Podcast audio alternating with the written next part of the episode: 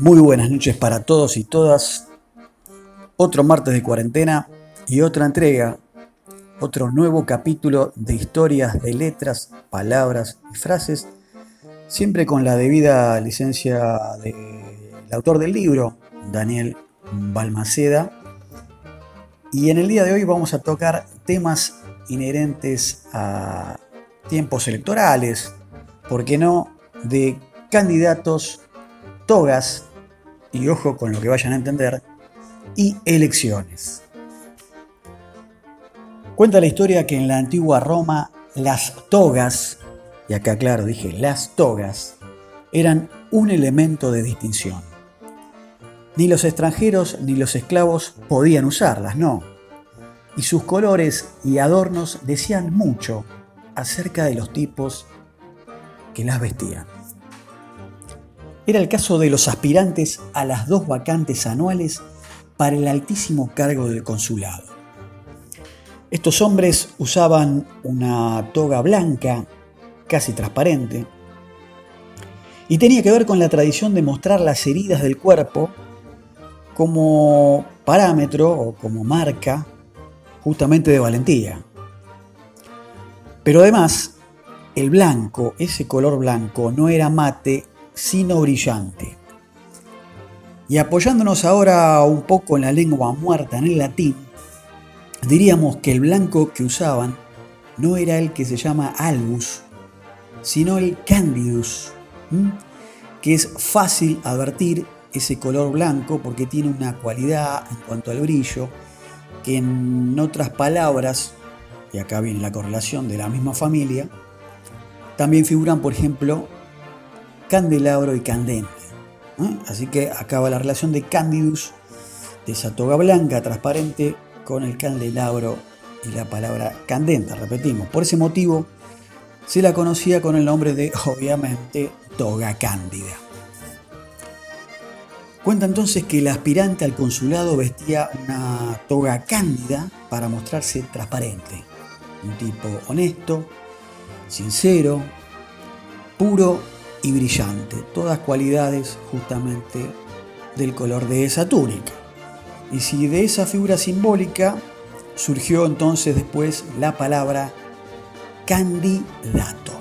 Sí, uno que siempre nombra el candidato del partido tal, candidato del otro. Candidato viene de candidus, partiendo bien ustedes, ¿eh? desde la toga. Llegamos entonces a esta palabra que es pariente de candor y candidez. En la actualidad, los días en que se llevan a cabo las elecciones, hay ciertas expresiones que escuchamos en los medios, en la prensa gráfica, que se repiten todo el tiempo.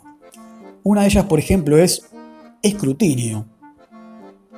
Y siguiendo la línea de la antigua Roma, de donde viene nuestra cuna de civilización occidental, a la ropa vieja, a los harapos y a los trastos, en Roma, a que no saben ¿Cómo se lo llamaba? Se lo llamaba scruta. Scruta, sí, así se llamaba a la ropa que tenían para tirar los tipos. Los cartoneros o cirujas de aquel tiempo revisaban la ropa de los muertos, de los cadáveres y sus pertenencias, le metían la mano en los bolsos y demás, los bolsiqueaban en busca de algo que tuviera, obviamente, ¿no? El pobre cuando transeúnte en la calle pasar, lo van y lo afanan directamente, algún valor para vender. Y más adelante surge entonces el verbo scrutare, que indicaba la acción de revisar los bolsillos de esa ropa. Mientras que el término scruta pasó a definir lo que eran las cosas eh, baratas. Las baratijas que tenía el tipo encima y le choreaban eran las scruta.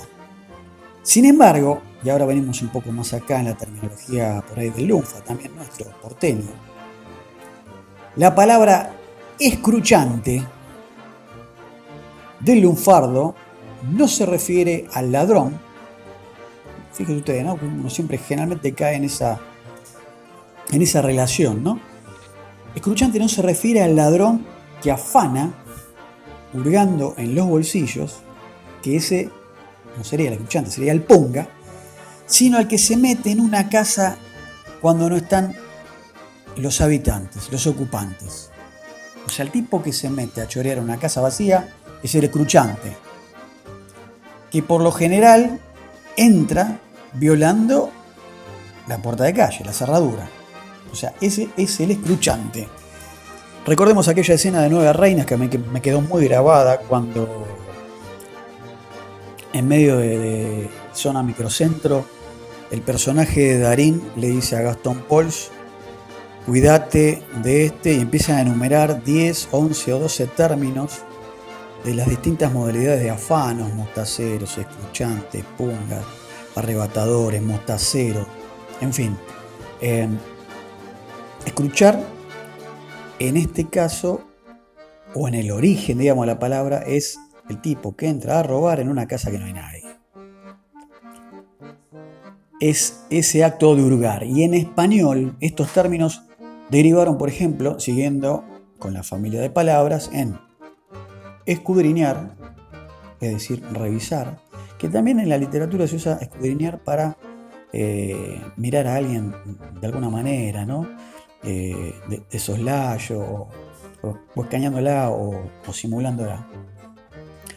Revisar, examinar con, con detenimiento y estos términos derivaron entonces en otra palabra que es escrutinio.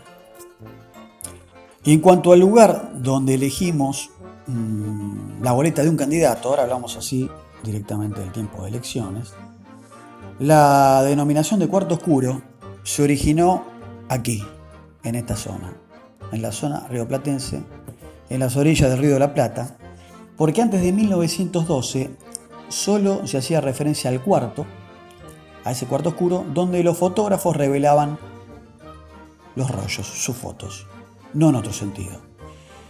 Ese sentido que le conocemos como cuarto oscuro en tiempos de elecciones se dio justamente a partir de la sanción de la ley electoral, la ley Peña, de aquel año, 1912, que estableció que el voto era secreto y obligatorio.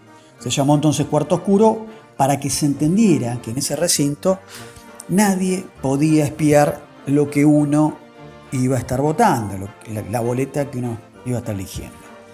El verbo sufragar, seguimos siempre, esto es historia de letras, palabras y frases, en esta consecución, digamos, de términos, cómo se originan y, cómo van en este tren, digamos, de palabras, cómo, van apareciendo determinados términos que los usamos a diario y nunca nos planteamos dónde viene. Decíamos que el verbo sufragar tiene raíces latinas y se formó con sub, que quiere decir debajo, y frangere, que quiere decir quebrar y partir. La última de estas dos voces también se encuentra presente, por ejemplo, en palabras como fracción, fragmento, fractura y frágil.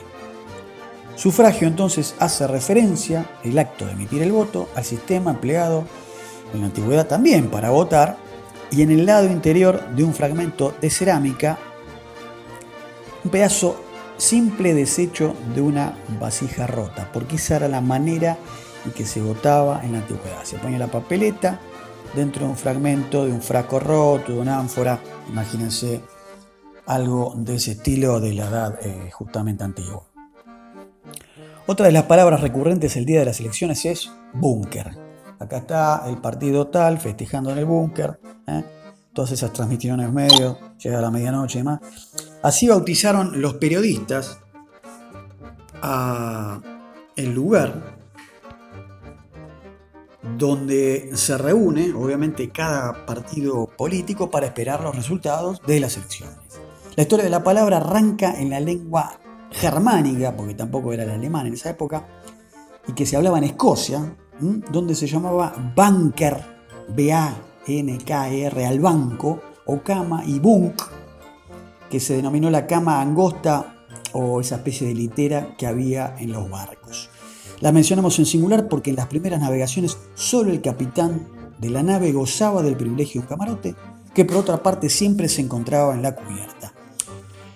A comienzos del siglo XIX la navegación vivió un cambio revolucionario con la utilización del vapor para la fuerza motriz. Esto es la fuerza que ayudaba a la navegación de barcos y que ya entonces dejaría la cuestión de lo que era solamente a vela o por la fuerza eólica del viento.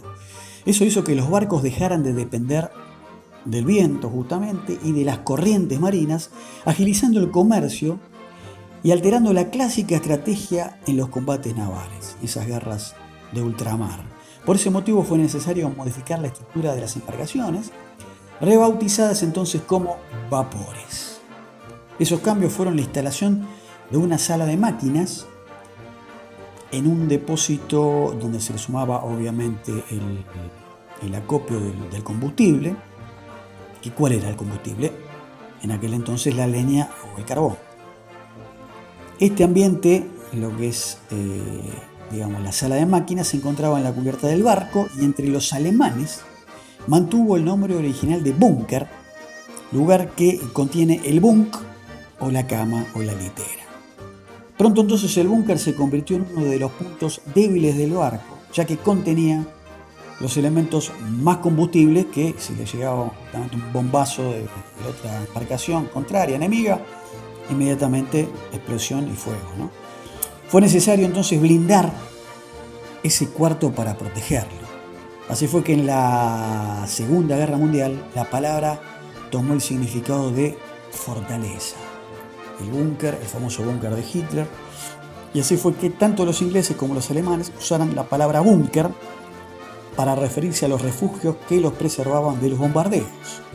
Y el más célebre de todos, obviamente, fue el que acabo de nombrar, el del Führer, el del famoso Adolfo, y allí el término se asoció a la idea de cuartel general o centro de operaciones, que es el sentido que explica el porqué de los búnkeres entonces ahora, en la actualidad, que se les dice al lugar donde se reúne la cúpula del partido a esperar resultados de las elecciones. Para cerrar, tenemos que por otra parte, el desprotegido búnker, por ejemplo, de las canchas de golf, que nos remite al sentido original de aquella palabra, aquel vocablo germánico bunker con A, que equivale a banco. En el mar, por ejemplo, siguiendo con la cuestión del banco, un banco de arena es una elevación. Y que a la, vez, obviamente, es un obstáculo para las embarcaciones, para los barcos. Así es entonces que el banco de arena, el búnker de arena, el búnker de arena del golf, del campo de golf, es lo mismo que el marítimo. ¿Por qué? Y porque es un obstáculo. Así pasó entonces esta entrega de historias, de letras, palabras y frases que hay que estar siempre muy atento, ¿no? Porque esto es un devenir de partir de una palabra, de un término original y bueno, desandar la familia, los derivados y después las cuestiones originales, de dónde viene y cómo se va deformando a través de las distintas lenguas, ¿no? Que es lo que justamente aquí en Tropezón de Radio, en alguna primigenia reunión de producción, decidimos embarcarnos con esta columna. Nos veremos entonces el martes próximo. Esto, si mal no recuerdo, creo que es martes 14 de abril. Levantamiento parcial, que ya dicen, de la cuarentena, con algunas cuestiones o áreas de la economía que necesitan definitivamente empezar a trabajar. Así que posiblemente seguiremos desde casa o por ahí, ¿quién te dice? ya mismo de los estudios de Radio Freeway. Un abrazo para todos,